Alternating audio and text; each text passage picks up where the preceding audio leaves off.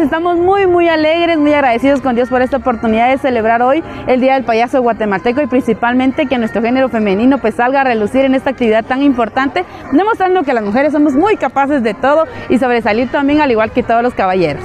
¿Cuántos años de dedicarse a esto? Tenemos cuatro años de trayectoria artística. Para mí ha sido un gran gusto y un honor estar acá festejando. La verdad es primera vez que participo en el desfile como payasita oficialmente. Ha sido una gran bendición conocer a la asociación y también doy gracias a Dios por cada persona que hoy saludamos. Damos muchos besos, muchos abrazos a todos los que nos pueden saludar y hemos estado teniendo la dicha de estar en las fiestas con ellos.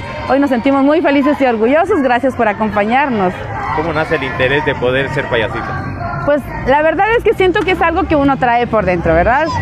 Para mí ha sido mucha mm, dificultad, digamos, en el sentido de poder avanzar porque hay muchas veces que tenemos pruebas que nos, nos tienden a retraer un poco, pero ha sido una oportunidad de mucha, mucha bendición porque desde mi familia, pues yo soy la única payasa y ahí creo que nació siempre siendo la que organizaba juegos en las fiestas, en los cumpleaños, y era la que hagamos un juego, que hagamos esto, que hagamos el otro, pero hoy ya podemos eh, dedicarnos a esto como un oficio y una profesión.